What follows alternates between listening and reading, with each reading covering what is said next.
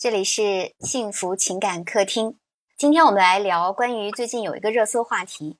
写下穿越大半个中国去睡你的七零后女诗人余秀华和她的九零后小男人杨朱策的恋情，从半年前曝光开始便。备受网友的瞩目，然后两个人呢是今年五一之前才拍的婚纱照，仅仅甜蜜了两个多月，便在直播当中公开对骂，而且这个言辞啊是相当激烈不堪。随后呢，我们就发现余秀华在微博自曝遭这个杨朱策家暴，而且被他打了上百个耳光。不久前呢才宣布的高调相爱，那这么快就相互伤害了？那我们来看。余秀华和杨朱策为什么会吵成这样呢？吵架又该怎么吵才不伤害感情呢？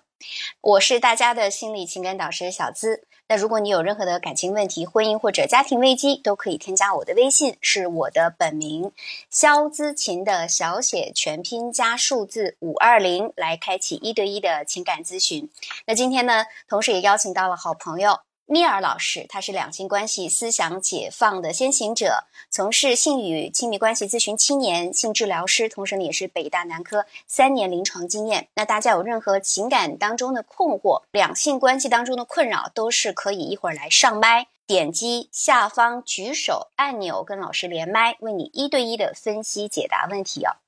米尔老师你好。Hello，小思好。然后呢，在我们幸福情感客厅里面的小伙伴们，大家晚上好，我是蜜儿。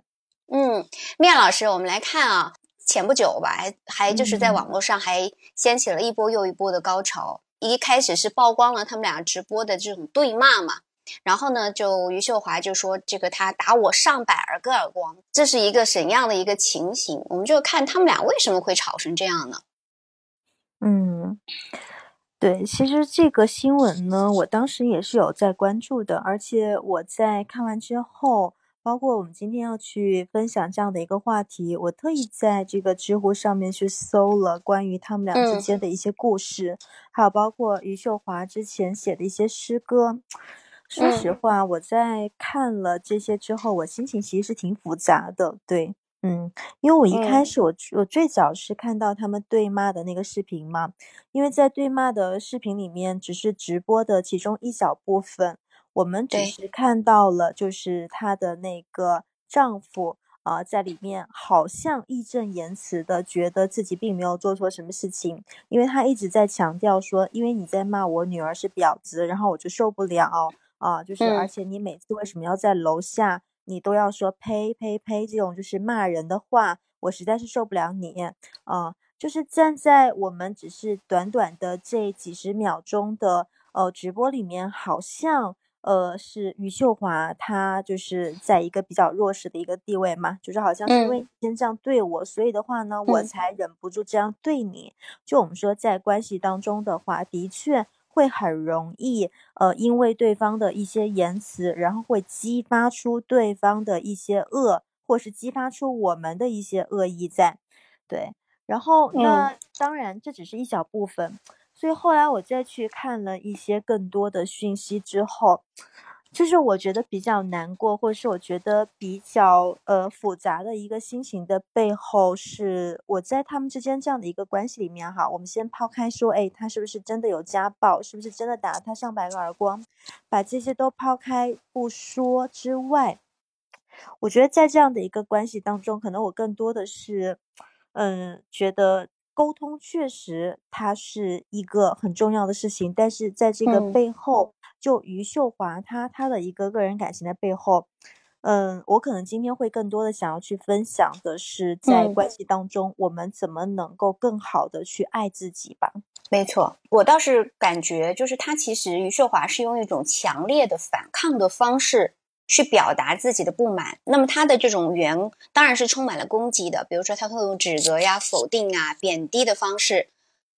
他是比如说想要让对方去妥协。那他这个背后，他到底是想表达的是什么，对吧？那这种反抗，他其实容易激发对方心中的不满，包括他的这个情绪反应一下就上来了，可能会让这个关系越演越烈。他的他们的关系是成为了一种对抗的关系，没有办法好好相处。但我认为我们更应该去关注到的是，他们两个人的这种情感链接是断裂了。我们先不说这个杨朱策接近余秀华，然后他是不是有一些目的？他们俩之间有没有爱？我们就讲在一段亲密关系当中，实际上我们吵架这些争夺，呃，这种权力的斗争也好，这种强烈的反抗，它的背后是什么？我会认为，他其实就是他的这种表达方式，他当然是一个非常糟糕的习惯。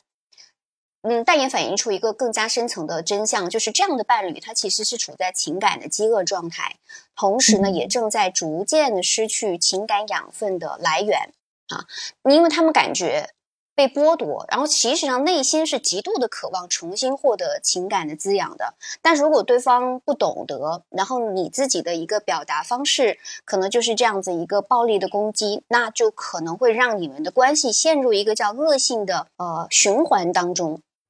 对，是的，嗯，所以我们也可以称之为这个叫做魔鬼式对话吧。对对是，嗯，其实所有的攻击的背后，本质上都是在做一种自我保护。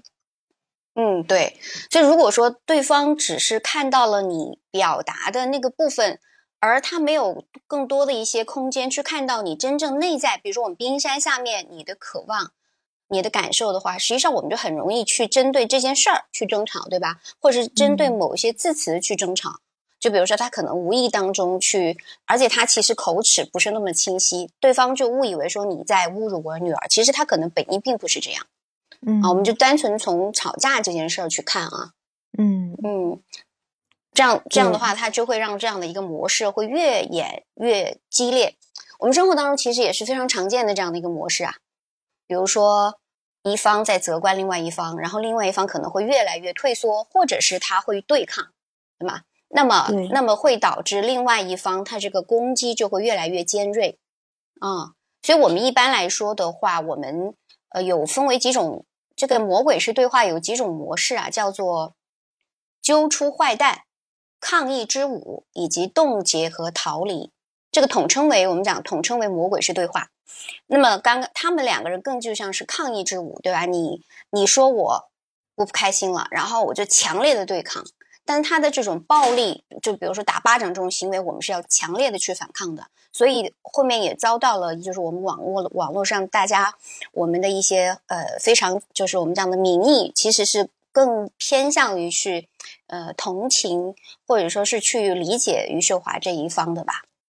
对，是因为他本身，嗯，大家首先对余秀华的一个好感度就是比较高嘛，然后再加上他的个人也是一个网红，一个个人的知名度，啊，加上他本身个人的一些就是个体情况，呃，跟一般的正常人是有一些差异性在的，对，所以的话呢，呃，在这个关系之初，就很多人其实是不太看好的，哦，我了解到。然后包括对于她这个丈夫啊，就是会觉得她是不是图她点什么东西？嗯，对。其实我在这样的一个就是他们这样的一个关系相处当中，哈，嗯，我我其实在这个背后所看到的一些东西是，像你刚才说到的这个魔鬼式的对话，的确我非常的认同。呃，就是他们这样的一种对抗的话，嗯，我感觉就是在我的个案当中，在日常生活当中，绝大多数，比如说。呃，长期的无性婚姻，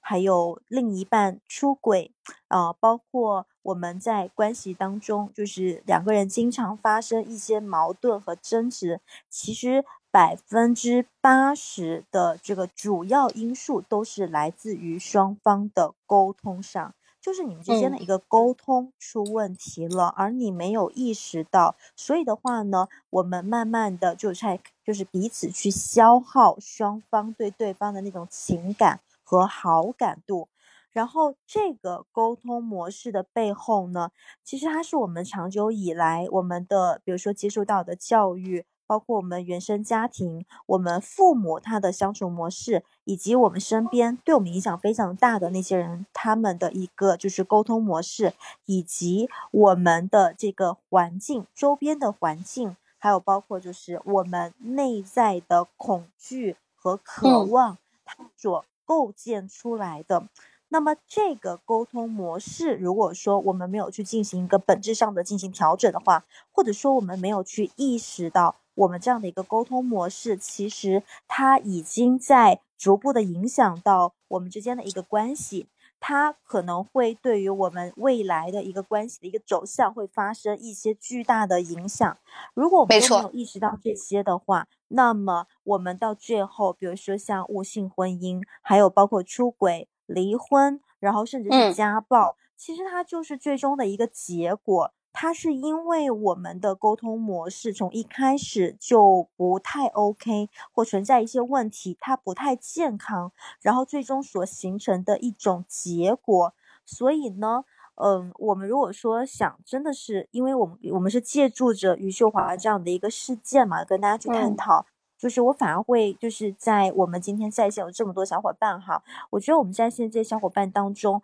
呃，如果说你有正在处在比如说关系的危机当中，亦或者是你之前的恋爱经验，你之前的情感经历当中，你有就是存在这样的一个沟通的问题，亦或者是关系不知道怎么样去处理啊等等，anyway。然后我希望大家真的是能够好好的来听一下我们今天这样的一场直播，因为我们今天的直播其实是会从我们沟通本身出发，然后呢去跟大家剖析。这个沟通背后，或者是我们这些关系破裂的结局背后，它隐藏的那些更加深层次的一些问题，然后包括像前面小紫也说了，如果说大家今天在直播过程当中想要去跟我们连线的话呢，大家可以随时去开启。那我想我跟小资其实我们都会非常的欢迎啊，就是大家如果有现场的一些问题，呃，你可以来跟我们进行一些对话。哦，因为点击下方的小手手有一个呃一个小手手，大家看到没有？然后就点击呃想要去上麦，然后我们就看到你，你就可以上麦来跟我们来互动了。对对，是因为呃我们在其实我觉得也像是在去评论一些呃网络事件呐，包括明星啊等等，那个其实离我们还是比较的遥远的，因为即使我们去呃了解了这些。嗯，网络上的东西，包括呢，我们去呃看到了一些别人写的文章等等，但毕竟我们不是他们当事人本身，所以的话呢，我们也只能是站在一个。比较片面的视角去评论这个事情本身，而在座的就是今天来直播间这些小伙伴们，呃，我想你们自身的话，就是你对你的这个关系当中的一些问题，可能会更加的清晰嘛。作为当事人，对，所以的话呢，大家如果说有这样的一种感受，或者是你正处在这样的一个困惑当中，或者是你经历过这样的困惑，你想要去找找原因，想要去了解，想要去调整的话呢？那么欢迎大家跟我们连线哈，对，因为这样我们可能会更加的，就是直接和垂直的去帮助到你，对，对。刚刚妙儿老师讲到的，其实我们大概率，比如说无性婚姻也好，出轨也好，或者离婚也好，真的是有数据支撑的。就是我们比如说刚刚讲的余秀华他们这种模式，互相对吵，互相，比如说被扇巴掌，这种就是另一方导致被家暴嘛。那这种越吵越烈的这种抗议之舞，其实是。我们在关系当中的这种模式当中是最显著的，而在这种模式当中，其中一方会变得挑剔、刻薄、具有攻击性，那另一方呢，他就是防卫性比较强，态度疏远。就比如说，可能杨朱策他的这个防卫性是特别强，就激起了他自己的一种原生的模式。那么，华盛顿大学的心理学教授约翰·戈特曼就发现，新婚开始几年就进入到这种模式的夫妻。有百分之八十以上在未来的四到五年之内会离婚，啊，这个是有数据支撑的。所以，我们如果说你现在恋爱当中或者婚姻当中，你感觉你们是陷入到了，哎呀，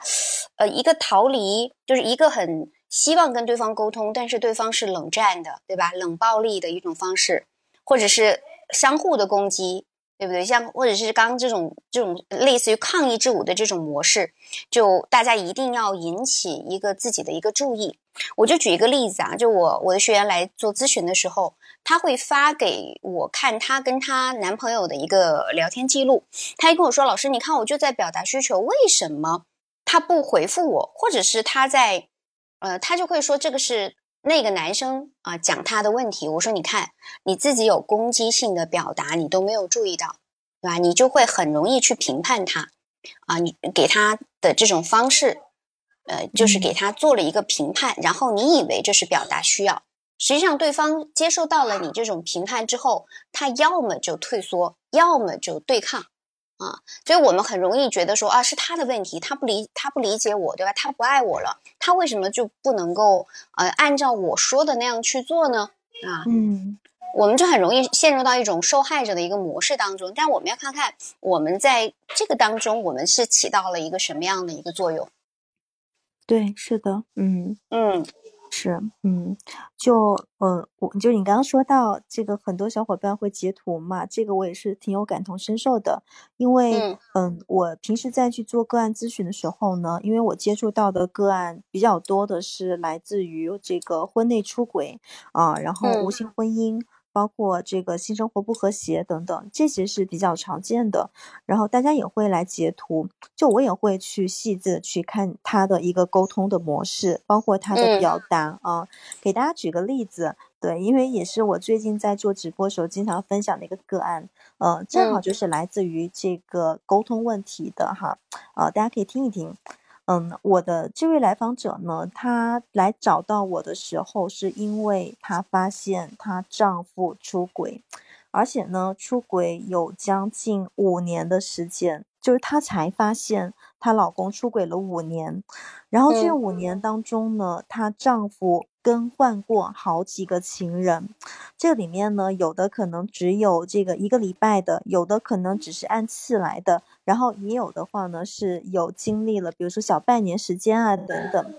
而且里面还有一个女生有为她丈夫打过胎，嗯，就是她突然一下子接收到了这么多的信息之后，她整个人是崩溃的，对，那这一定是受不了了，对。因为，嗯，她跟她她跟她老公是大学同学，所以他们相当于是初恋。然后呢，大学毕业就结婚了，而且两个人还一起就是共创了公司，啊。然后原先呢，这个女生她还是学校的校花级别的人物，就是她其实一直以来的话呢，都是很多男生喜欢的。她选择了她丈夫，然后并且为他生了两个小孩。为了家庭，她真的付出了很多。然后现在发现她丈夫在外面出轨，竟然有五年的时间，她竟然都没有察觉。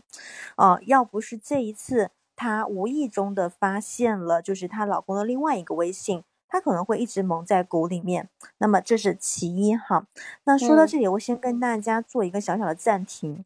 为什么我会就是特意的强调，就是她丈夫出轨五年，她才发现呢？其实，在我接触到的这个上万个咨询个案当中，我发现绝大多数在关系当中，如果说你跟你的另一半关系在沟通层面是断层的，我就是比如说你们之间是缺乏深入的沟通的。往往你们双方之间的关系就是浮于表面，你们会对彼此非常的不敏感。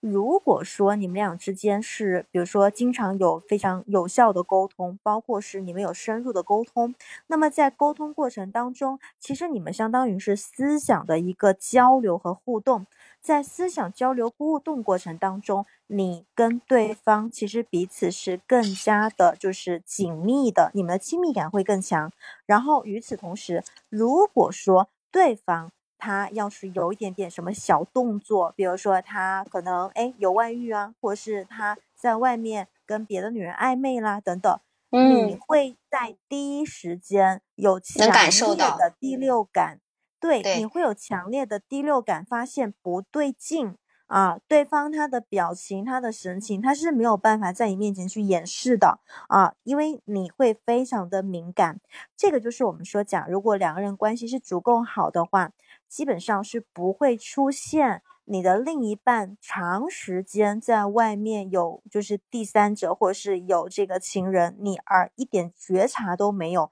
这个基本上是不可能的。对，嗯，但是如果说你跟你的另一半在关系当中，你们缺乏深入沟通，或者是你们压根就没有什么沟通和交流的话，那么你跟对方彼此就会非常的不敏感，即使对方他在外面做了什么事情背叛你，你都会毫无察觉啊。我之前有一个学员，就是女生哈，是女生，她出轨啊。她说她出轨已经八年了，她老公就是完全不知道，完全没有察觉。嗯，她自己就是特别的自信。我当时就问她一句，我说你你特别自信啊？因为他说他说老师我在外面不管我怎么样，我回到家里面，我该做妻子的那些本分的事情我还是会做，所以我老公是不会发现的。当时我就问了他一句。我说，嗯，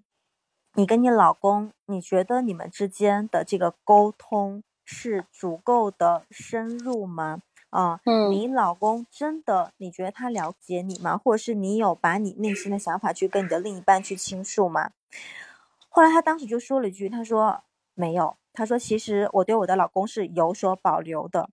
所以其实正是因为我们有刻意的有所保留，或者是我们想沟通，但是却。没有机会跟对方去进行这样的一个深入的交流，比如说对方他不接你的茬，对方他对你的这个说话是非常的抗拒的，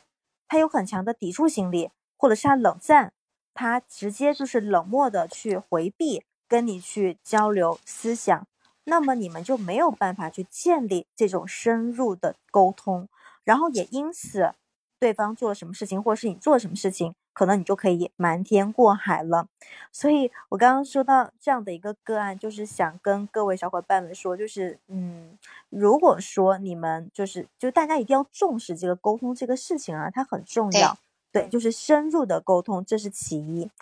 然后我们再来说那个个案，因为嗯，我接触到的个案就是来找到我，都是因为丈夫出轨居多嘛，所以我会发现很多的女性。只有当真的是危机在他面前摆到他面前，让他觉得非常痛苦的时候，他才才会意识到，对他才会意识到，哦，原来我跟我另一半的关系其实没有我想象当中的那么的好啊，或者是他们知道。呃，不太好，但是大部分人选择了得过且过，就就会然后美其名曰，那婚姻不就是这样吗？比如说爱情的坟墓呀，那不就是这样柴米油盐，求柴米油盐吗？你就像你刚刚讲到的一个，我印象特别深刻，就是我尽到了妻子的本分。哇，什么叫尽到妻子的本分呢？对吧？对，是的，嗯，就是大家会觉得，嗯，好像他也不痛不痒，所以的话呢，大家都这样，别人都这样。啊，然后那我们也还有小孩，我们要去，对吧？还要去照顾彼此，那就这样吧，没有太大的痛感。啊，我觉得是有点像是我们说现在就健康啊，大家熬夜呀，或者是不注意自己的生活啊等等，确实，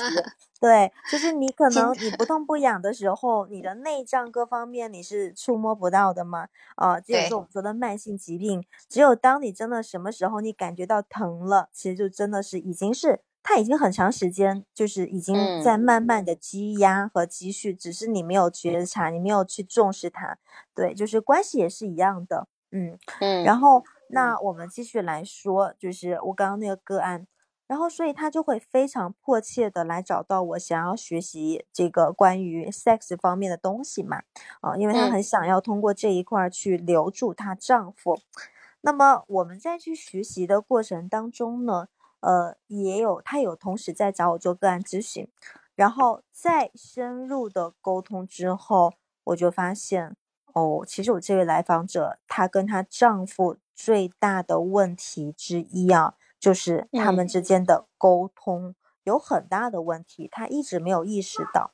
我给我给大家举个例子，就是她跟我讲到有一个很小很小的事情。他说：“老师，我跟我老公啊，就是两个人没话说，基本上我们说话超不过五句话。他说我们超不过五句话，我们基本上就会戛然而止。他家有一次，有天晚上，呃，她老公大概是晚上八点多钟吧，然后八点左右下班回家了。他呢，当时就是呃坐在沙发上看电视，然后呢，她老公。”推开门进来以后，就对她说了一句：“我回来了。”嗯，很自然的啊，我回来了啊。然后呢，我们这位来访者就说：“他说啊，嗯，那你晚饭吃了吗？”问他：“你晚饭吃了吗？”也是一种关心，对不对？啊，这两句话都没有什么问题。然后她老公呢就回了一句：“没吃，没吃啊。”结果我们这位来访者他也是没有任何的，就是思考，直接就回了一句：“你肯定是在外面吃了才回来的。”嗯，就是这么一句话冒出来以后，她老公当时就是站在那儿，他说脸色很难看，然后就是有一种感觉。恶狠狠的眼神对他说了一句：“不光是饿了肚子，还被误解。”对，他说：“你有病吧？有病吗你？”然后，然后说完以后，立马就转身回他的书房了。他说：“那个晚上，他们再也没有说过一句话，一句话都没有。而且呢，到第二天早上，就她老公去上班，也是没有跟她打招呼，就是完全不想理她的那个状态。哦，然后我们来访者说。他说：“老师，你你说你说我怎么跟我老公聊呢？我老公每次就这样子啊，说两句话就没有下文了。然后我当时我就我就问他，我其实当时听了之后，我也是有点惊讶哈。我就问他，我说，嗯，你老公说没有吃，你为什么要就是说你肯定是在外面吃了才回来的？嗯，就给了他一个严重的一个评判。对，就是你给他下定论了。其实这个定论的背后。”很明显就是一种不信任感嘛，对对，嗯，然后我的那位学员说，他说，哎，我也不知道，我就觉得以我对我老公的了解，这么晚了这个点了，他肯定会饿的，那饿了当然得吃啊，所以我当时下意识的说，我说你肯定在外吃才回来的，嗯，对，这就是我们这位来他其实也没有什么恶意，当时的表达，就他是其实上带着他没有带情绪去表达，但是让对方听了会没有被信任的同时。因为饿着肚子容易血糖低，情绪也不会那么好嘛。然后我还被你误解，所以当时他我能够理解他当时很气愤啊。就比如说，就是丢出了一句“有病”，然后就就就是默默的回房间，气冲冲的回房间，啪把门一关。这好像是在生活当中比较常见的一种模式啊。对，是的，嗯，就我我发现，就是其实当时我们有去深入的去探讨嘛，因为其实。我们说话啊，呃，因为我们今天讲沟通的话题，我也想跟大家说，嗯，你觉得你无意识的一句话，其实反而这个在我们做咨询过程当中看来是非常有价值的，嗯，是因为我们很多时候，呃，我们经常说讲我们有这个意识层面，也有潜意识层面，有潜意识层面，我们往往其实我们能够意识到的东西，那些东西。只是占到我们就是整个呃，我们说意识层面的百分之四，是你能够自己去看见的。你是经过了加工之后，然后你去了解到的东西，那是你知道的。但是呢，我们剩余的百分之九十六都是属于我们的无意识层面，是我们的潜意识层面，而这些其实它才是没有经过任何的加工的，或者是它深藏已久的。它才是真正去决定和影响我们在这个关系当中我们的相处模式，它才是真正去影响和导致了我们那样的一个结果的。所以当时我就去问我那位来访者，我说：“我说为什么你会有这样的一种就是无意识的一个表达？因为他自己也不知道啊，就是很多人其实都不知道为什么我会这样说话，为什么我会这样的行为嘛？因为这是我们的无意识层面。”然后后来呢，我就是跟这位来访者，我们再去就是深入的再去探寻，就是你这句话其实很重要，然后再去探寻。我说你能不能回忆一下，你当时再去说这句话的时候，你是什么样的一种情绪，或是你是有什么样的一种感受？你在这之前，就虽然我们很快速的去回应和反应，但是我们在这个之前可能。或许是在几天前，或是在呃我们几个月之前等等，我们其实是有一些想法的，对对方也好，对自己也好，只是我们自己没有意识到。然后我们这位来访者就说：“他说妙老师，他说你你你没有提醒我之前，我可能没有感觉，但是你这么一说的话，我就感觉好像在那一瞬间是让他去想到了他在可能大概是。”七八岁的时候吧，就是他小时候，他说在他的家庭里面，嗯，他其实父母就是，尤其是他的母亲，呃，跟他的对话，他好像是，就是让他去触动到了那个场景。他说，在他小的时候，呃，他妈妈也好像经常会用这样的方式来对待他，就是比如说，啊，妈妈问他一个事情，他回答了，但是呢，他妈妈不会去相信，然后会说他狡辩。或者说，嗯，你可能就会去用他母亲的理解来定义他，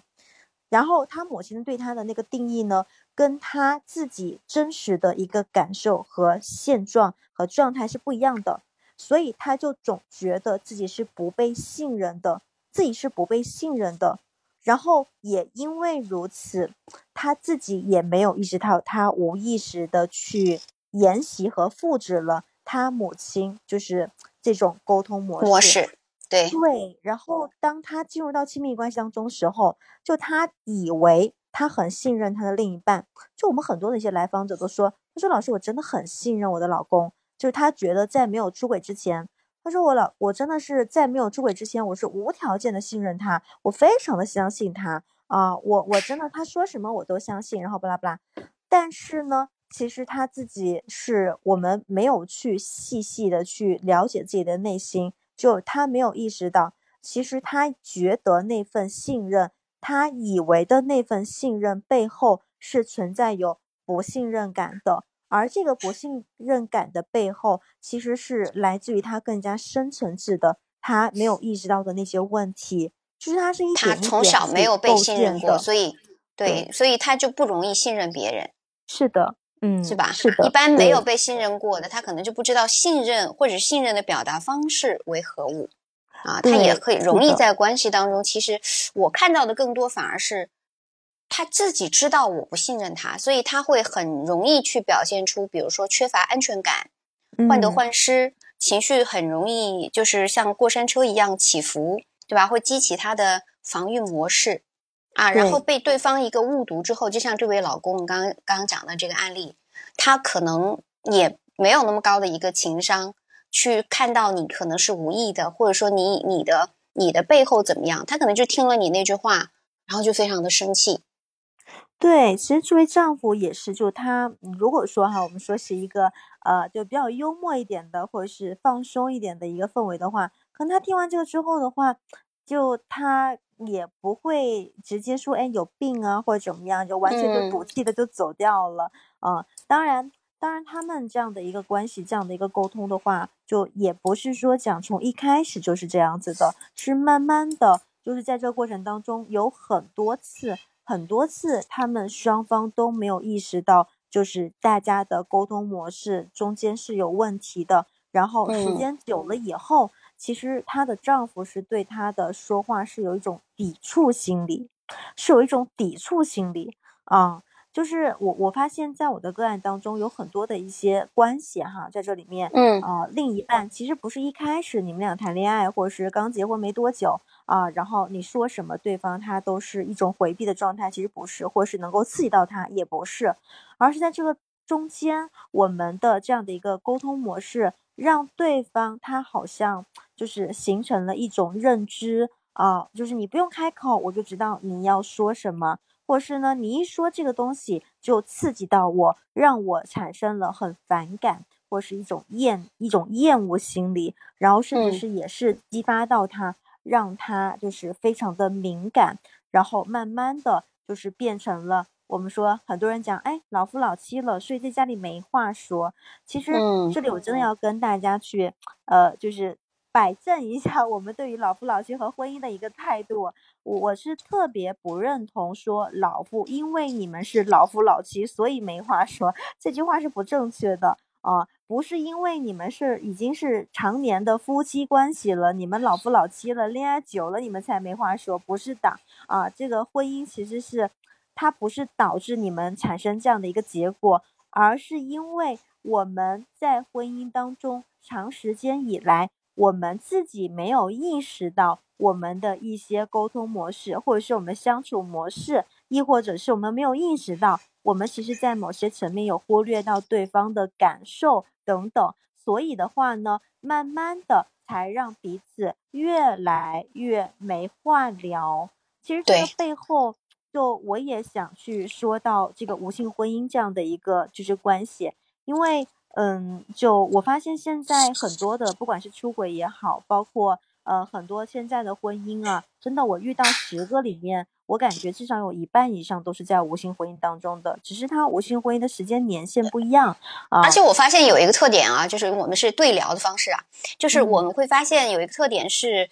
呃，很多人可能没有意识到，就觉得说好像那那部分是无所谓的，所以这也是为什么我邀请米尔老师多上麦的原因，多我们的对谈的原因，这好像是无所谓的。哎，那我们俩之间。好像婚姻不就是这样子嘛，对吧？所以就像我很多的学员，实际上你去深入的探讨，他们俩在呃性爱的部分一定是发，就是有很大的一部分的问题，但是他们都是会被忽略的。而且我们还发现一个点，就是我们讲婚姻失败的原因，其实也不是在于说你们每天吵架，你们争吵的次数的增加，而是在于你们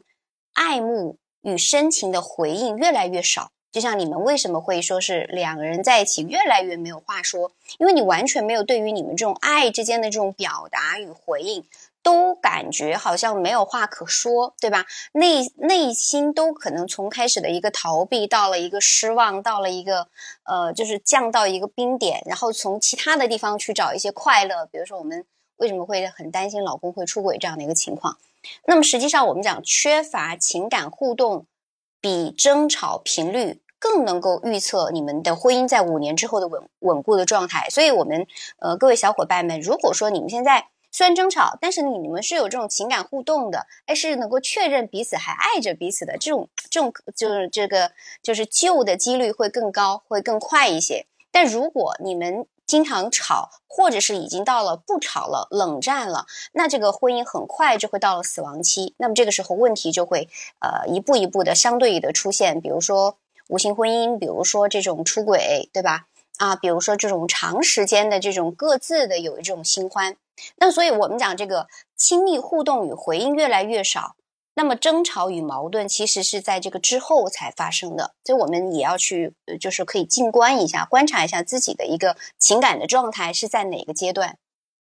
对对对，是的，嗯，我觉得刚才小周老师说到了有一个。就是有一句话，其实也三个字，我是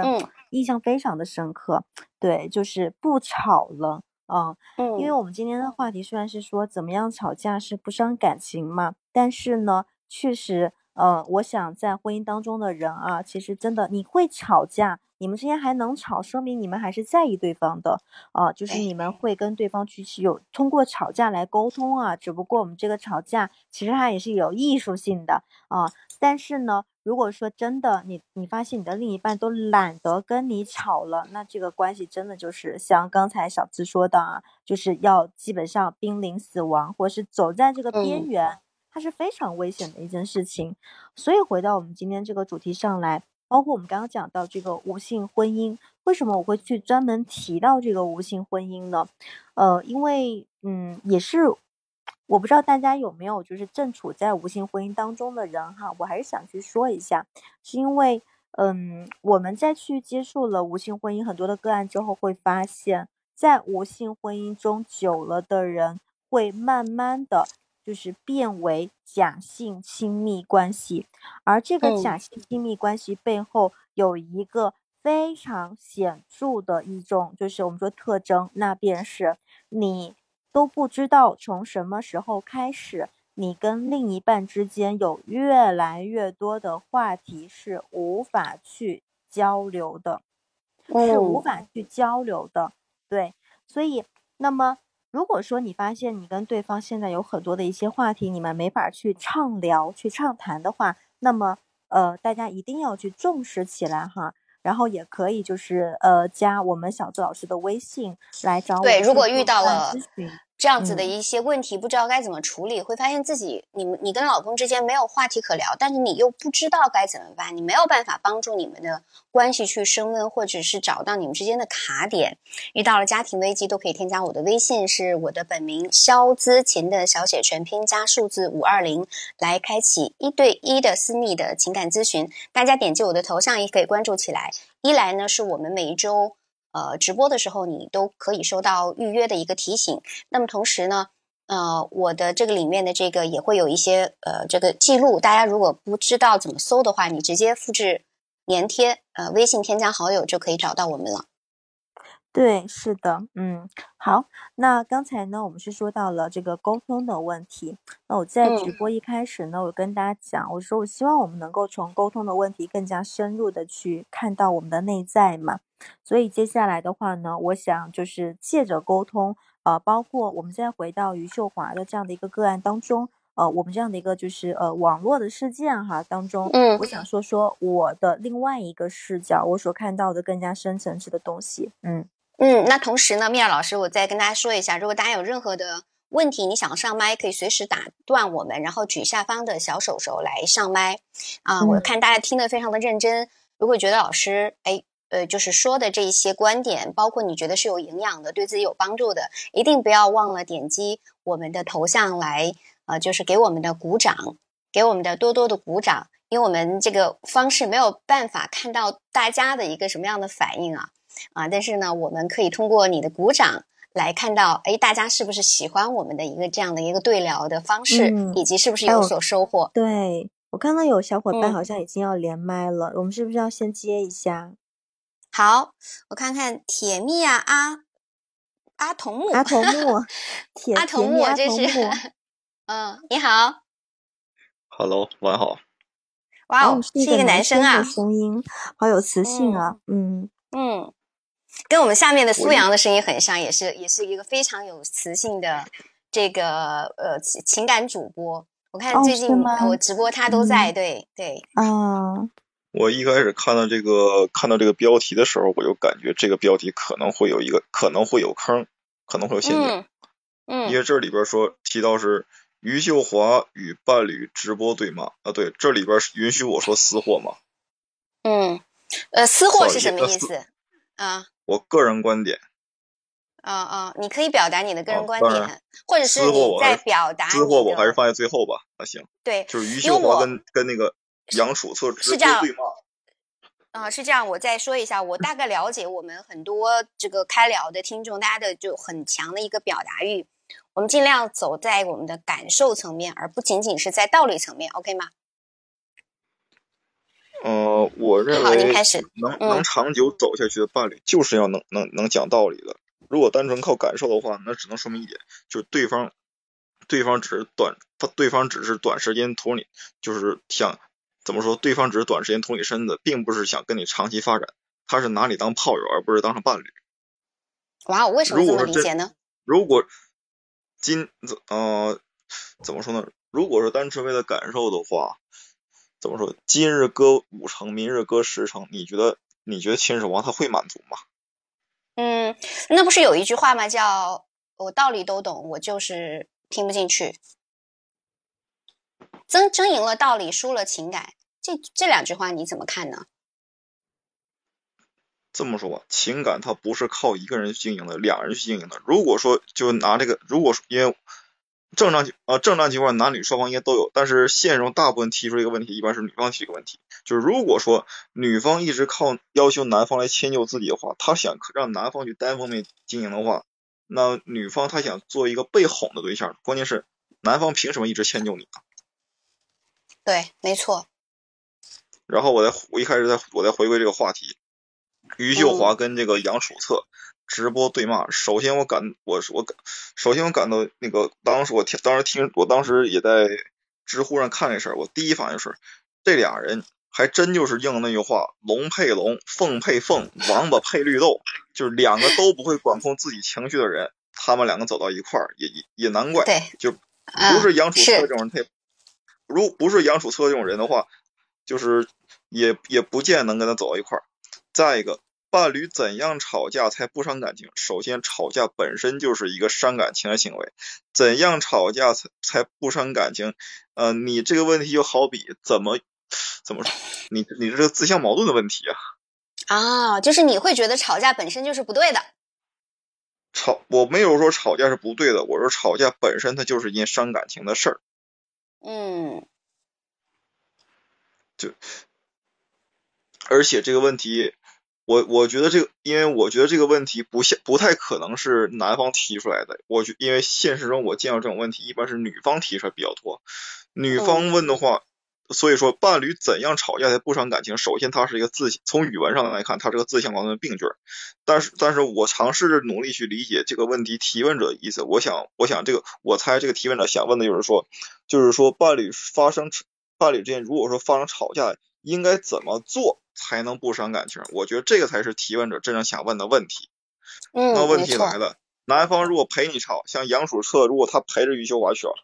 大家肯肯定会指责杨楚澈是个渣男。可问题是杨楚澈不陪不陪着你吵，现实中你的男朋友不陪你吵，他给你冷静时间，那到时候就那到时候的话，他们就跑到网络上，跑到微博之上去提问了，为什么男人就他要他要跟我冷战，他为。对吧？就为什么男人稍微有点那个小吵小闹就跟我冷战，就不就不理我了，对不对？合着怎么都是你赢，男人怎么做都是错的。嗯，我就在想，你在生活当中是不是会容易被女生这样子觉得说是你的错，或者是你曾经有过这样的一些经历，所以你会比较我我我能感受到你有很强烈的一个情绪，这个是一种对抗的情绪，而且还而且还不是来自于我前女友。就是我之前的确有前女友，但是我前女友从来我从来没有交往过像这种像像这种喜欢耍性的，一定要我哄她那种那种前女友。嗯，就是那这样的女生我见的多了，但是我跟这样女生从来没有走到过一块儿过。对，所以我们是要把关系是要建立在什么平等的基础之上，我们才才才会来谈。就他不是说我应该要哄着女生，对吧？所以所以实际上你一开始上来就对这句话产生了一个质疑，凭什么让我们去哄着女生？对吧？为什么不能让他多能够体谅我，对不对？我认为这个事儿情就是还是那还是那句话，男女平等，你不能说总指望男方给你提供情绪价值，你不给男方提供情绪价值，对不对？对对对，赞成。嗯。我觉得你说那个情绪价值说的真的是非常的对啊。其实我我本来在你连线之前，我是想要去说一下我另外一个视角的观点的。嗯，我觉得正好你提出来了，我们可以接着来说嘛，我们也可以一起来探讨。嗯嗯，我说在余秀华这个事件当中，嗯，我们看到的其实是比较片面的那一面。然后呢，我再去深入的，比如说去读了他的一些诗歌啊等等之后。我个人觉得哈，我觉得余秀华她对外的，比如说她表现出来那种强悍，包括呢她的那种就是勇敢的背后，她其实在一定程度上是在强烈的或是去掩饰自己背后的自卑和软弱。嗯嗯，然后就是你在外面你表现得越强势的人，基本上在背后的话，其实你是越自卑的。嗯，你是在是越脆弱的，对，是非常的脆弱的。然后这是其一，其二的话呢，嗯，我觉得在他们这样的一个关系当中，我个人读到的更多的是余秀华的一种卑微，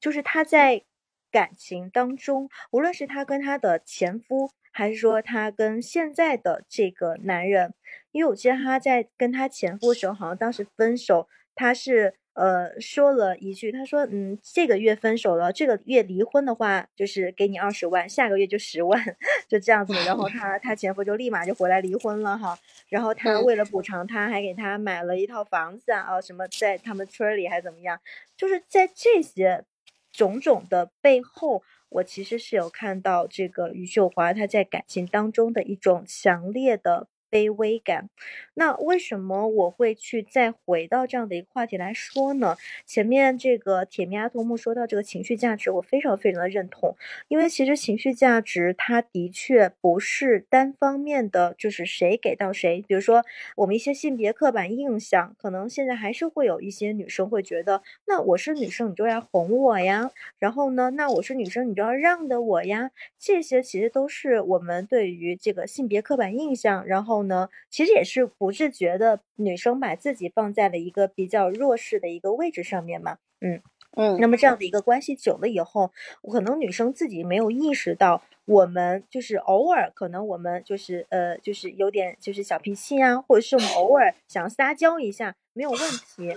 但是嗯，如果说想在一个更加成熟、稳定和稳固、长久的一个亲密关系当中去发展的话，这个其实是不利于这样的一个发展的，因为呃，我们的情绪是需要相互的给予的，包括呃，我刚刚讲到这种卑微感等等，它也是不利于关系的一个发展。那么说到底的话呢？其实我从这样的一个就是网络事件当中，我真正想要跟很多女生说的那句话就是，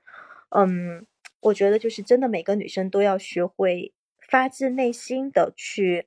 爱自己，就是你要去学会如何真正的去爱自己，你要学习如何去提升自己的自信，包括你的性魅力，嗯，这些种种，因为。嗯，就是很多的一些女生，她会在关系当中经常说的一句话，或者她会经常因为男生的一些行为，然后就会不自觉上升到你是不是不够爱我，你肯定不是很爱我，或者是你不爱我了，是不是？这种话上面，就我们再去说你不爱我了这句话的背后，其实女生真正想表达的是，我想看到你对我的爱吗？我希望得到就是你就是这份爱。但是我们在去说你不爱我的时候呢，这个背后其实首先第一个是透露出女生的不安全感，然后另外一个的话呢，其实会给到男生压力，因为男人其实很少会在关系当中就是动不动因为一些小事儿然后就去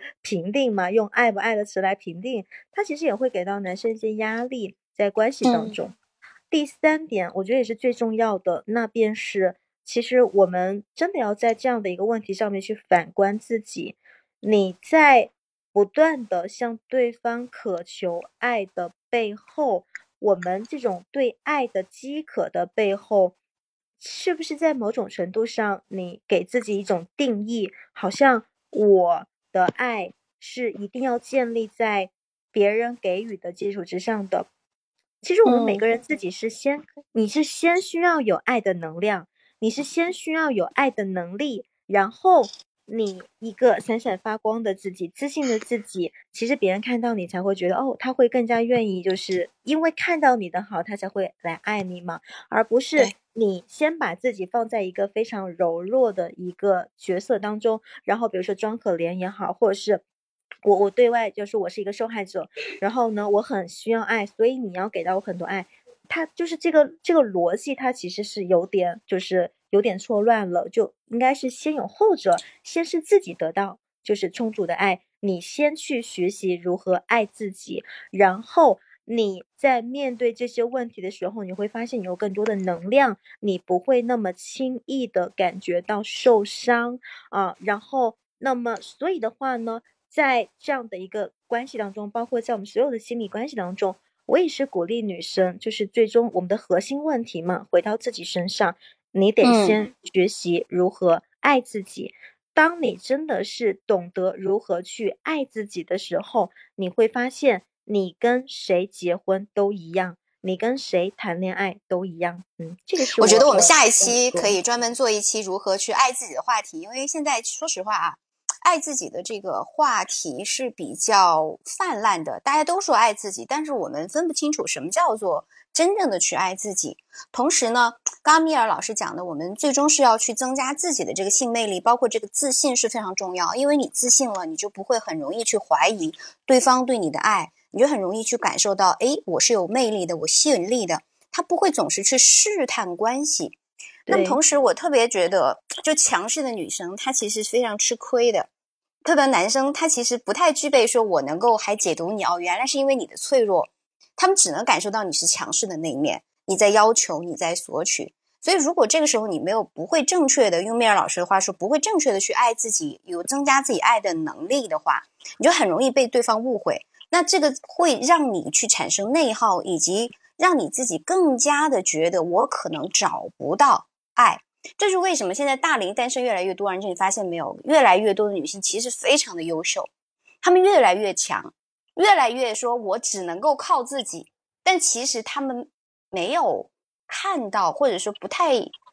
不太敢于去暴露自己真实的需要，或者是对不太敢于去说，其实我是很脆弱的，我是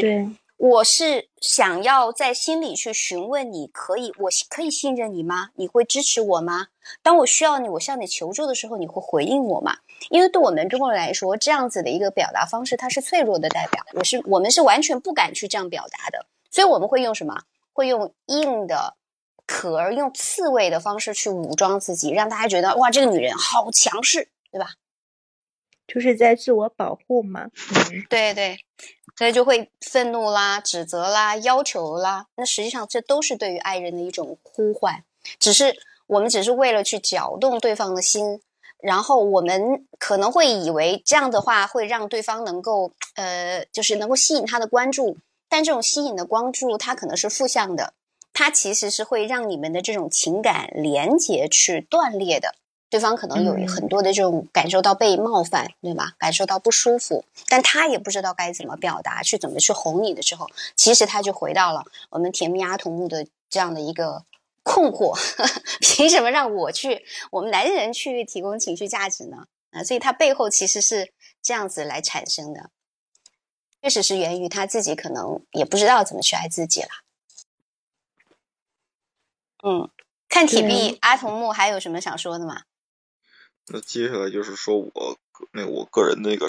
那我说一下我个人私货吧。就是当初我我看到那个于秀华跟杨楚策在直播间里边对骂的时候，首先我是感觉这俩人真，首先他俩人都不会管控自己的情绪，连自己情绪管控不好不好的话，这俩人你就不要指望他们能给对方提供任何情绪价值了。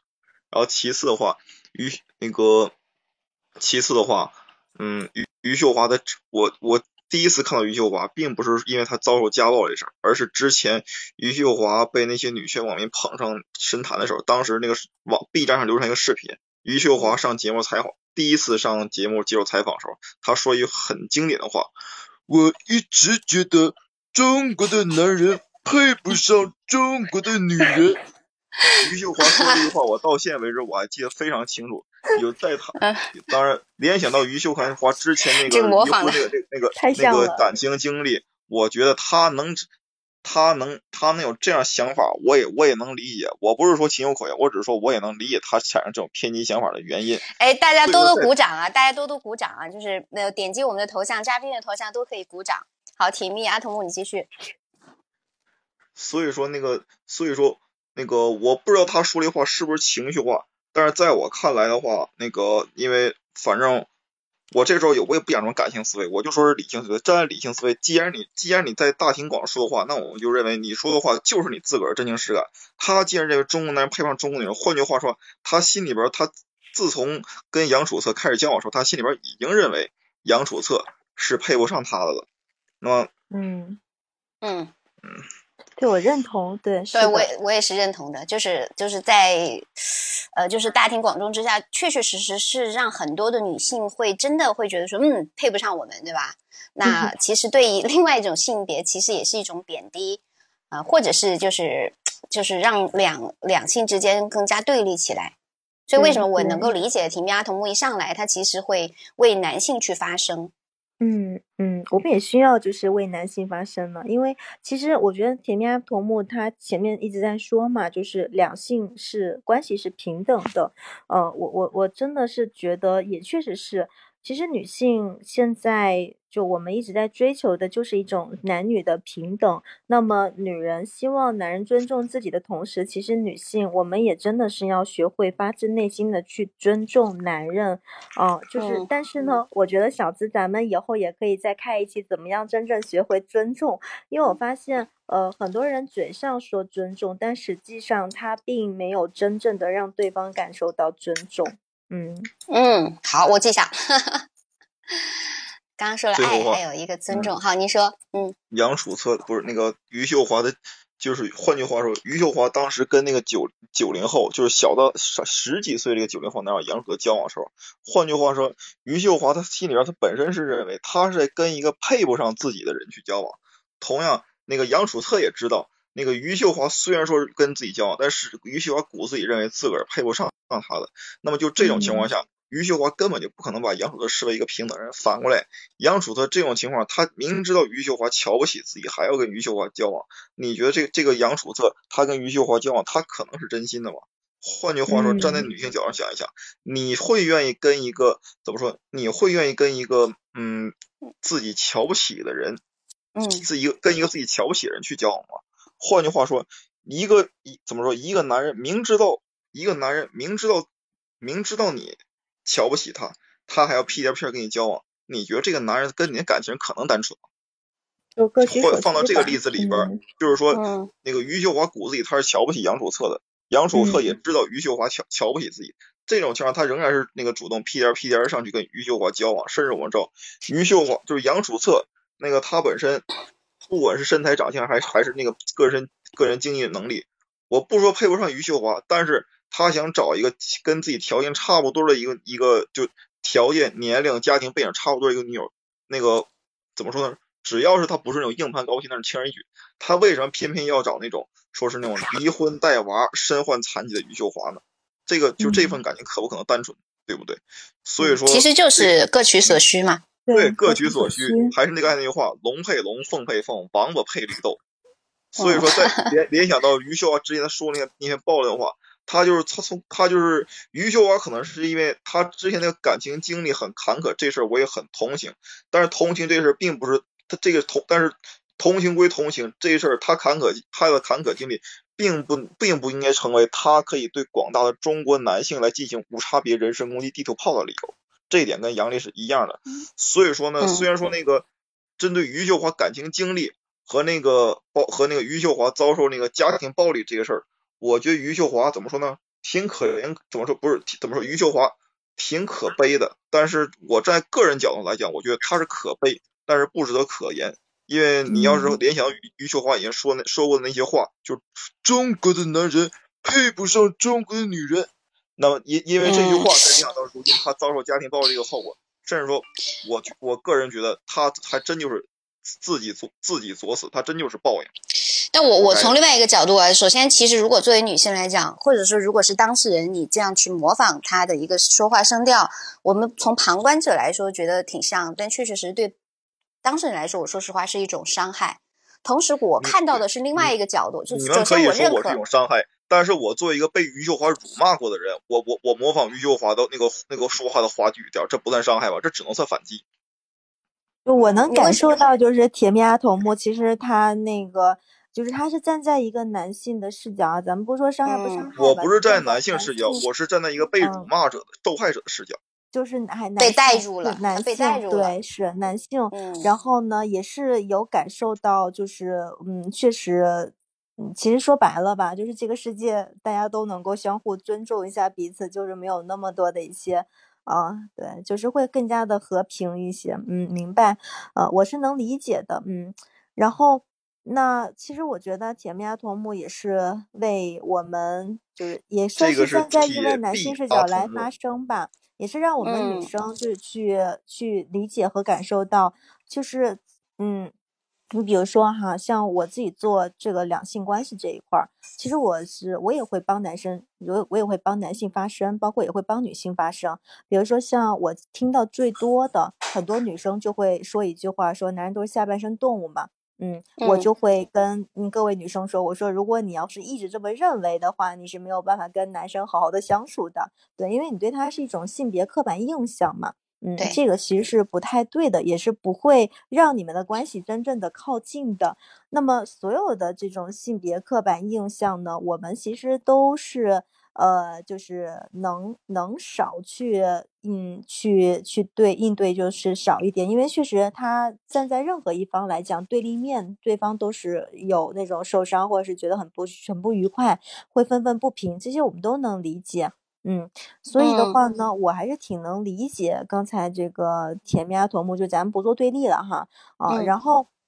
回到今天这样的一个话题上来，呃，因为其实因为刚才说到伴侣怎么样吵架不才能够不受伤害哈，不伤感情，不伤感情这句话呢，我其实是有一些不一样的理解的。虽然是我们的学员他提出来的一个原话，但是的话呢，我是有不一样的理解，你也可以听一听啊，大家也可以听一听，嗯，就是在这个问题上。我们吵架真的是可以不伤感情吗？呃，我认为是可以的，而且的话呢，也在我们的这些个案当中，包括我们去做亲密关系的一个相处，它是可以的。那当然，吵架本身它是会伤到一些感情，但是呢。吵架它是有方式和方法，是有艺术的啊。如果说我们能够遵循这样背后的一些方法的话呢，我们不仅不会伤感情，而且能够通过这一次的争吵，让彼此更加了解对方。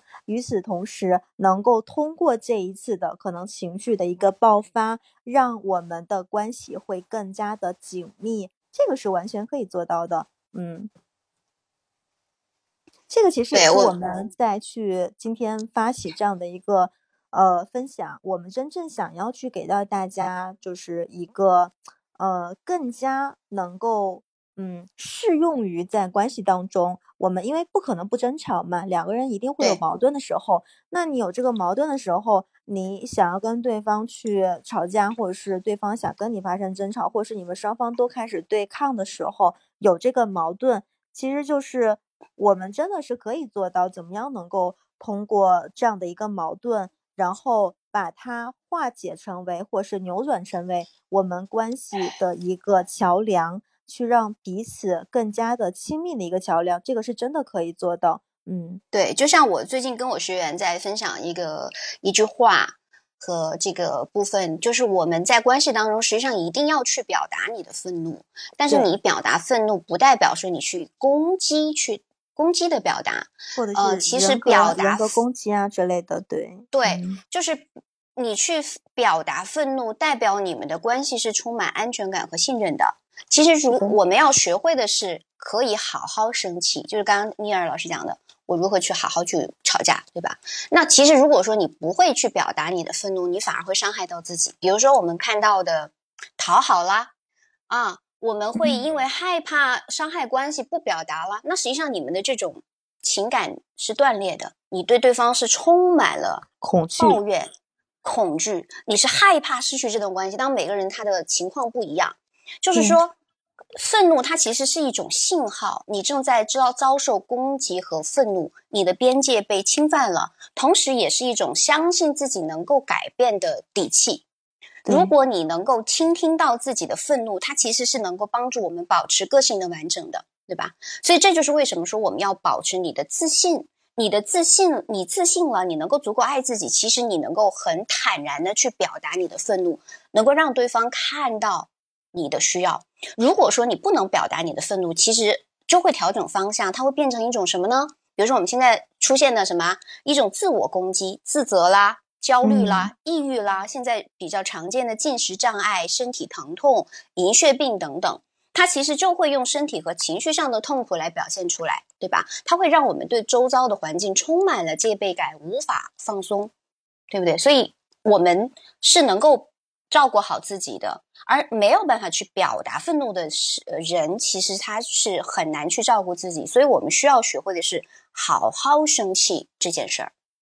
对，就是因为我们看到有另外一个小伙伴也要连麦啊，在连麦之前，你稍微等一下，小伙伴。我想，我想接着就是小资刚才说那个，我就想说一句话，就是我们说怎么吵架能够不伤感情，这个真的是可以的。比如说，像你现在很愤怒、很生气，这个时候呢，如果说。我们是直接去攻击对方，就说你怎么怎么样，你怎么怎么样的时候，其实对方就很容易激起他对你的一个争吵，或者是想要对骂对抗。但是呢，其实很简单，你无论是在亲子关系当中，还是说在恋人关系当中、夫妻关系当中，任何的关系当中，你只要先说一句话，就比如说我现在很生气，就是你只是表达了你的感受，我现在很生气。我现在很难过，你把你的感受直接表达出来了。其实你跟另一半之间，你们之间是在是有这样的一个争吵，但是这个争吵它是柔性的，对方他会因为你说出这样的一个感受，然后呢，你们会进入到另外一个循环当中。对，这是这是我想就是跟大家说的。然后另外的话呢，其实我们在一直说到刚刚说到的，比如说自信啊、爱呀。包括魅力呀等等，这个也是因为说到这里的嘛，我也想跟大家说一下，就是真的是推荐大家哈，不仅是来做咨询，因为的话呢，妙老师也有一个课程叫做这个极致性魅力的养成术。这门课因为刚刚说到这个点了，我真的是也是强烈推荐给大家的，尤其是女生哈，强烈推荐大家可以就是有机会来学习一下。而且的话呢，就是嗯，因为我知道今天选都是小资的学员嘛，如果是小资的粉丝和学员的话。大家就是添加小郑老师的微信，呃，你们。就是可以给到大家一个特别特别的一个内部的优惠价格哈，就仅仅是小资老师的。所以的话，因为正好说到这里了，我真的很希望女生能够学习怎么样去提升自己的魅力，然后怎么样去提升自信，怎么样能够让自己就是更加就是懂得如何去爱自己，去有有能力去守护住这个关系。这个极致性魅力养成术这门课程，强烈推荐大家去学习。就一定要先加一下小资老师的微信，然后呃，我们就是通过小助理那边，我们有给到大家一个特别的，就是优惠哈。所以这是我就是插播了一个，可以算是一个小广告吧。然后接下来就不要让大家久等了。嗯，好，呃，首先替大家来感谢米尔老师给到。我们粉丝的特别的福利和优惠，算是内部价吧。然后呢，大家如果感兴趣的话呢，可以添加我的微信，是我的本名肖姿琴的小写全拼加数字五二零，然后呢就可以来了解这门课程，然后去学习。哎，我如何在关系当中能够获得这这门课叫什么名字啊？叫做极致性魅力养成术。对，因为极致性魅力养成术。因为正好说到这个点了，我真的觉得这个课程特别特别适合就是女生来去学习的，就尤其是你怎么样能够让自己通过这个性魅力，通过魅力的一个提升，去让自己变得更加自信，更加有安全感，而且不会让这么多男性误会我们，你看多好啊！对，我我们不要去增加两性的这种呃彼此的攻击，其实就是像啊田碧阿童木刚讲的是要。平等嘛，所以我们能看到他这个情绪背后，他的一个他的一个诉求和他的感受是什么？就，一定是感受到被伤害了，对吧？但我们我们会习惯用这样的一个方式去表达，你这是不对的，你这是你这是伤害到我们的这个男性的一个情感了的。是，嗯。所以所以其实大家就让 对我我我现在有点替那个恕罪着急了，我感觉他已经等了。挺久了，我们要不要就是让他先上？我再说最后一句话，大家大家不要吝啬自己的掌声，每个人手上有十次免费的掌声，能够让我们的直播间会被更多的人关注。也是希望大家能够呃给我们的嘉宾来多多的鼓掌，然后让我们看到你的掌声和鼓励。好，谢谢大家。好，苏醉你好，嗨，苏醉老师好，嗨，好，你好，嗯，嗨，呃，是一个声音很好听的小哥哥呀。好的吧，这声音好听不好听，老实说，我还真不知道。我不知道我这在节目当中的声音是什么样的还真没录过。哎，对我在我自个儿节目当中，我可以听一下我录的声音。哦，对你也可以听我节目的回放，因为我节目正在录制中。对你回头也能听到自己的声音。上次好像上过麦，是不是？我对你声音有点熟，只是换了头像，对吗？没有你自己的头像，嗯，好，今天要发表什么高见？您说，这这谈不上高高见，那呃，想其实我倒想想作为一个呃对答的，我想作为一个回答者，就比方说，如果说呃女生和男生之间在家庭当中，如果说有矛盾的话，那我有没有可能作为一个男生的这一个样本，或者说是一个个体，就刚才你们说的那个场景？我试试看，我来模拟还原一下。好，您说。嗯，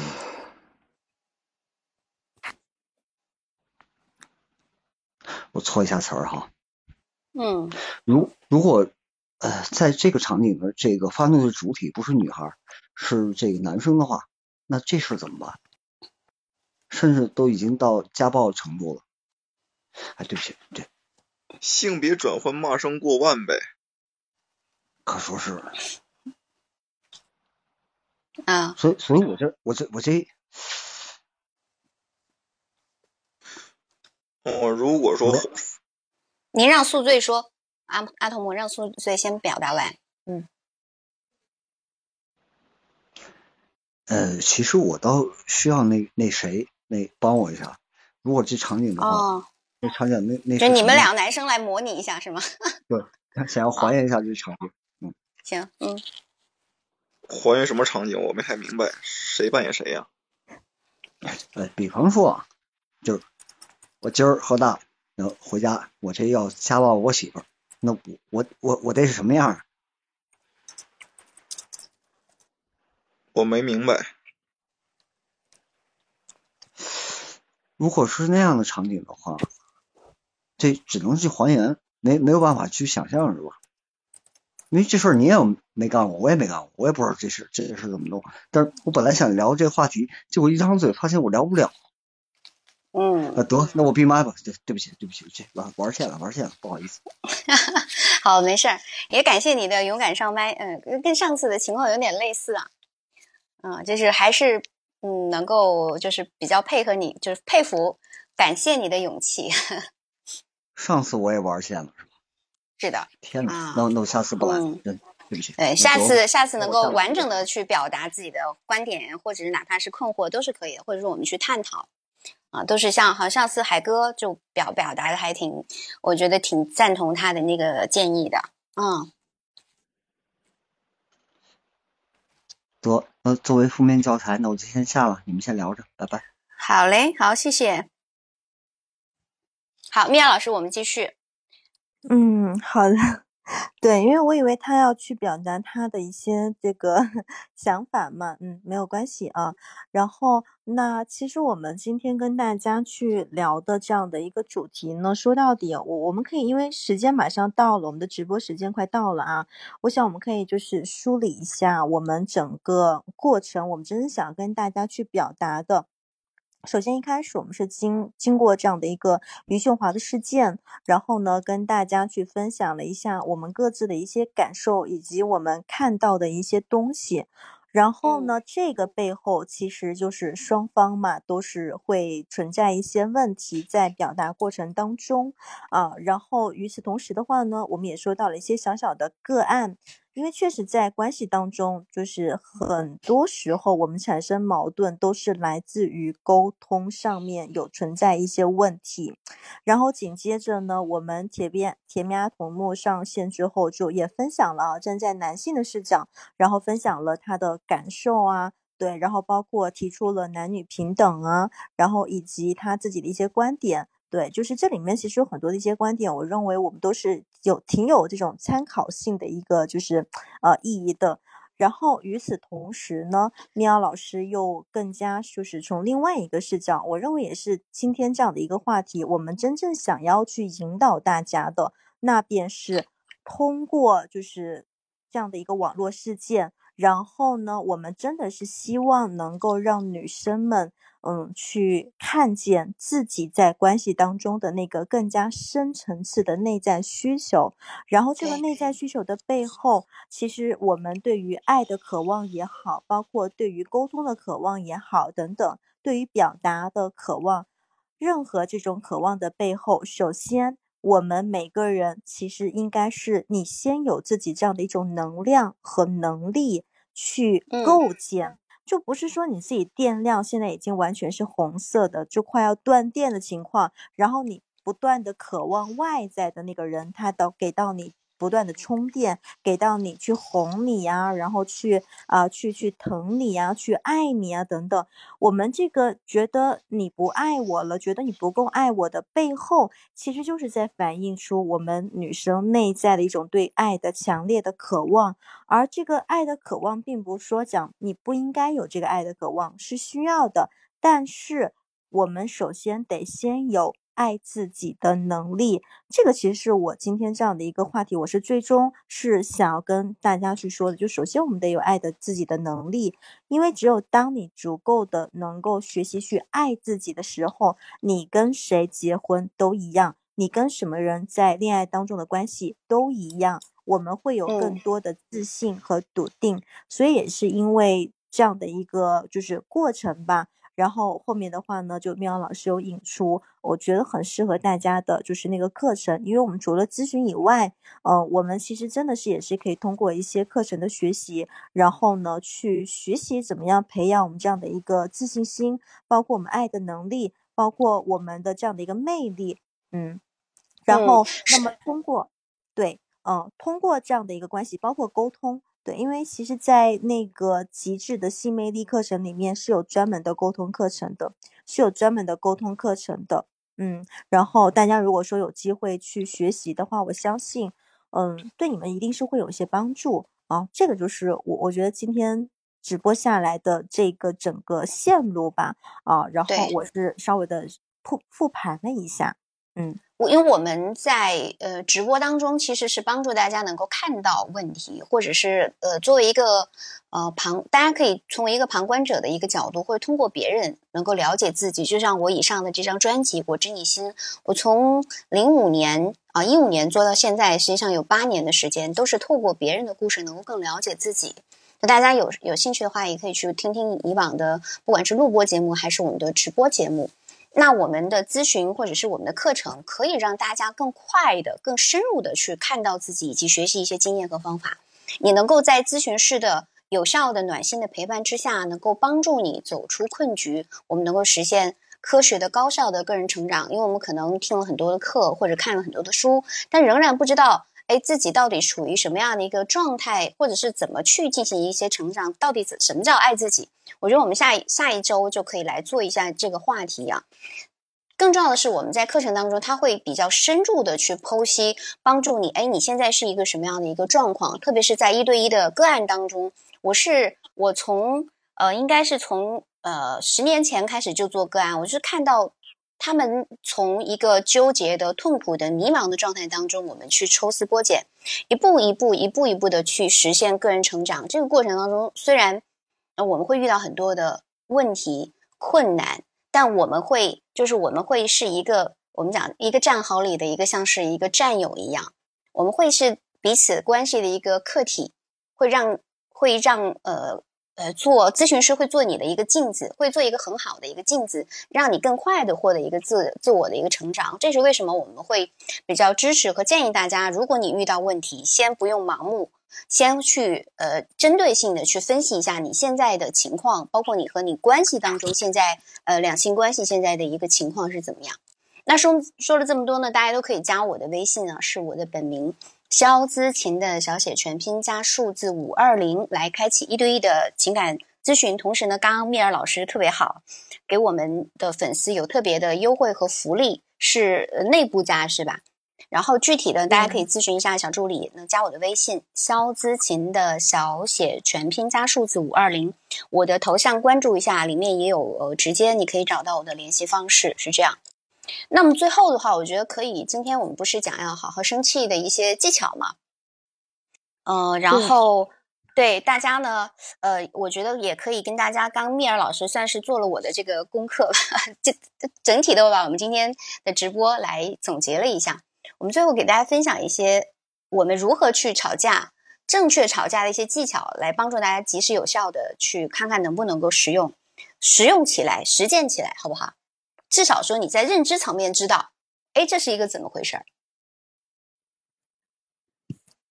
对，是的，嗯嗯，那我就是嗯，小金老师你先说吧，就是关于好，我先说一个，嗯，就首先就包括今天为什么嗯，铁木牙土木会有这样的一些困惑，那实际上呢，是因为我们没有做到为自己的情绪负责。我们往往很多的女性啊，由于传统环境的一些影响，包括观念的影响，中华五千年嘛。对吧？就是现在就是处在一个，呃，女性主义，或者是大家会越来越强调独立自主，但是仍然我们很容易在关系当中是处在一个被受害者的视角。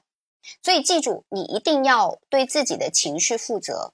你一定要对自己的情绪负责。不管你们是因为什么样子的情况吵架，因为你的愤怒未必是完全是对方的错。比如我举一个可能不太恰当的例子啊，比如说余秀华说那句话，可能别的男生他可能不会这么愤怒，为什么我们会带带到自己呢？可能是你的偏好、你的情绪，或者是过往的经历，在影响着你对对方行为的一个解读。所以我们在表达愤怒的时候，不要给自己冠上受害者的角色，男性也好，女性也好，我们需要的是，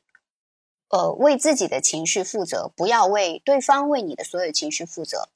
因为，呃，哪怕是对方可能有些行为是让你很反感的，你仍然必须为自己的情绪负起大部分的责任。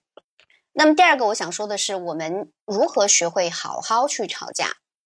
专注表达行为带给你的感受，而不是指责对方的行为。比如说，刚刚米尔老师有讲到，那我现在就是此刻我很生气，他表达的就是我的感受。你怎么能够这样呢？啊，你现在就是呃，你刚刚就是出了出门吃饭之后才回家，这是一个评判，对吧？这是一个定论，他是对方的行为，所以我们不能表达对方的指责对方的行为，而是。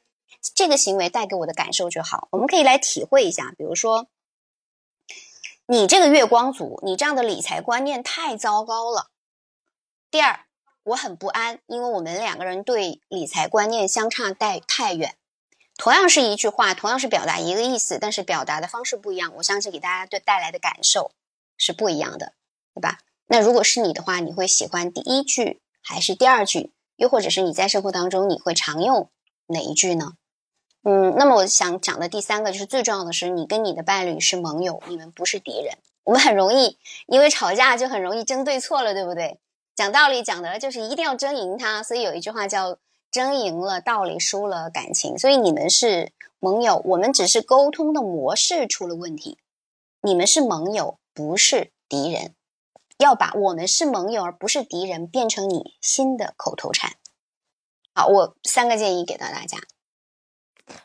对，我觉得小资老师说这三个建议都是非常非常有建设性的哈，大家可以学习起来。而我的话呢，我就想最后的就是补充一点点吧，嗯，其实是紧接着，也是接着我前面说到感受这方面，因为。呃，我发现这个说感受啊，其实是很多人不擅长的，无论是男性还是女性。因为像我接触到个案当中，嗯，无论是我们在床上的感受，还是说我们在日常生活当中的感受，我们都不太懂得如何去表达啊。所以的话呢，那么我们在去表达感受的时候，其实是需要去习得，需要去练习的。它是一门功课，是需要去练习的。那么，我们当去感受到了，比如说愤怒，或者是我们想跟对方去吵架，我们对对方的某些行为很不满的时候，就是一个。非常非常非常有效的办法，那便是大量的表达你的感受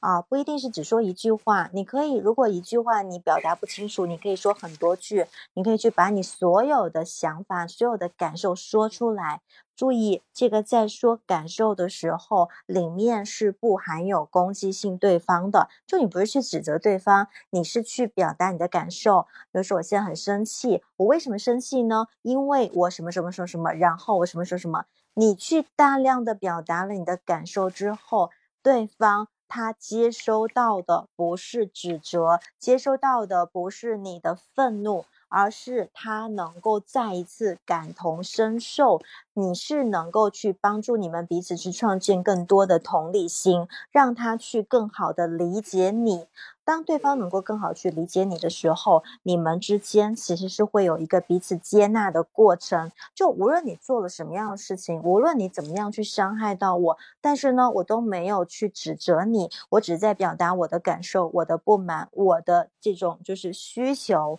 然后，那双方其实会慢慢的去建立那种就是更加和谐的那种连接。然后也因为如此，其实我们同样有在宣泄情绪。有在宣泄自己的东西，但是这种宣泄的背后，其实我们反而是能够让关系更加的紧密，会更加的亲密。这就是我们说的一个良好的吵架和沟通的一个模式。那么，当然我也知道，就是我们只是通过这样的一个直播嘛，大家不一定是哎，你听完之后觉得哎是有道理的，但是怎么做呢？具体要怎么做？对，不知道是因为。其实这很正常，是因为你像我们去，就是去这样表达，我们也不是一天两天练成的，它真的是需要一个过程。所以各位小伙伴们，如果说你们想去学习怎么样去表达怎么样去吵架，怎么样能够通过这种表达，然后让关系反而是更上一层楼，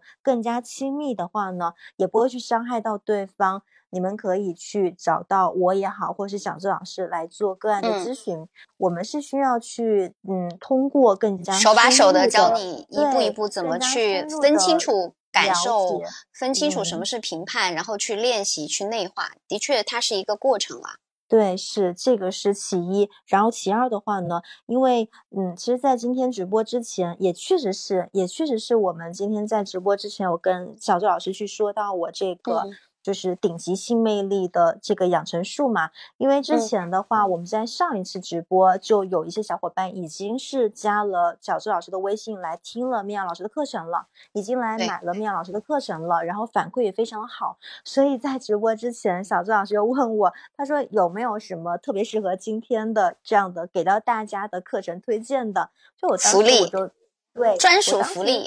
我当时第一个想法就是，我觉得那就是这个顶级性魅力养成术啊。虽然他说的是性魅力，但是这个魅力的背后，其实它包含有我们怎么去跟对方沟通，然后也包含有我们说的床上那些事儿，然后有包含有怎么样能够真的去去释放出女性的自信、女人的性感、女人的魅力。说实话。男人是抵挡不住女人的自信和魅力的。当你真的是去养成了这么一个就是非常有魅力的女性之后，那么我相信男人对你也会有更多的包容和理解，这个是相互的。所以这也是为什么，就是后来，哎，我们都觉得这个课程比较适合大家。因因为我们在这个部分，我要插一个前言啊，就是因为我们，因为前段时间我其实邀请蜜儿老师讲的，其实是会比较的直接。但我会发现，在去做录播上架的时候是有问题的。其实我们现在的大环境不允许我们 说的比较的直接，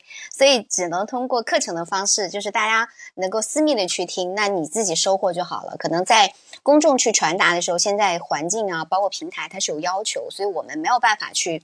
很能够直白的去告诉你，可能在这个部分你需要去注重自己的性魅力，因为恰恰嗯，蜜儿老师又是这方面的一个顶级的专家，他在北大男科也有这个三年的工作经验，那从事关于两性呃性爱这个部分的一些工作和指导，包括个案的咨询，包括课程的研发，也至少有七八年的时间了，所以我个人认为他是非常专业的。把他邀请进来，那现在也是给大家有这个课，呃，就是顶级性魅力养成术。那大家想要就是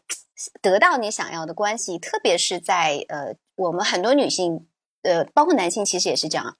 对那个部分，其实对性爱部分，其实都是不了解的，是很多的是小白，因为我们没有一个科学的正规的渠道去学习。那么米尔老师就是把科学和呃科学的一个正规的。嗯，三观非常正的方法来告诉你吧，可以来这样来讲。对对，是，就是你刚刚说的那三观特别正，我就接受了，因为。在我们的课程里面，就我们很多学员在听完课程之后，都会给到我一个反馈，就说老师，我觉得你是他听过的所有的这方面的课程里面，就是价值观、三观是最正的啊。这个确实是这样子，因为我觉得任何的东西，就是你只有你的三观得先树立好，它才会更加正向的去发展嘛，它是一个正循环。所以的话呢，那再次回到我们说今天这样的，为什么说是福利呢？是因为这个课程其实本身我们自己。对到学员的价格其实是没有什么优惠的，但是因为呢，我们是今天在就是小周老师的平台嘛，然后呢，我也看到了今天有三千多，将近四千的小伙伴来听我们的直播，来看我们的直播。那这里面呢，我也相信也是有挺多的小伙伴是真的很想要去提升自己的，所以那么只有哈，就只有在小资老师平台，然后呢，你们的粉丝小资的。粉丝小资的学员，呃，来去学习这门课程，才会有一个特别的内部价格。就我我我先就是卖个关子，不把这个价格说出来。但是的话呢，大家就是去添加我们小周老师的微信，加到小队之后，小助理会告诉大家真正的这个内部价是什么。其实是非常非常优惠的。如果说你要是。呃，跟我们的咨询去结合的话呢，那就更加的就是优惠了。其实说到底，就是我们哪怕这个课程不怎么赚钱，但是我们都会希望能够真正的让大家，呃，用最低的一个成本、最合适的一个价格来学到最棒的东西，然后让自己受益，这是我们的一个出发点和初心啊。所以就是，这是我我想跟大家去说的。嗯。非常的感谢米尔老师给我们的特别福利和专属价格，那大家就添加我的微信吧，是我的本名肖姿琴的小写全拼加数字五二零，来可以来开始一对一的学习，或者是来呃了解这门课程具体的内容，包括我们的一个福利的价格。呃，如果不知道搜的话，你点击我的头像关注起来，里面就会有详细的呃一个介绍，微信添加好友就可以了。那非常感谢今天所有的听众啊，今天真的还人气还蛮旺的，三千快四千人来到过我们的直播间，然后呢也非常感谢嘉宾们的参与，特别感谢米尔老师给大家送出的干货以及我们的课程的福利。那我们下一周依然会联手米尔老师和大家在直播间不见不散，我们应该是在十点四十五左右就会开始了。呃，所以呢，大家一定要关注小资老师，同时呢，也可以订阅一下我的这个专辑。现在是三千三百一十七万的一个播放，里面有非常多的呃干货，包括一些故事，呃，大家可以去听一听，通过别人能够了解自己，然后收获属于自己的感悟。好，那下周我们不见不散。这里是我真理心之幸福情感客厅，我们下周六晚的十点四十五。来到喜马拉雅的开聊直播间，我们继续再会，拜拜。嗯，大家再见，拜拜。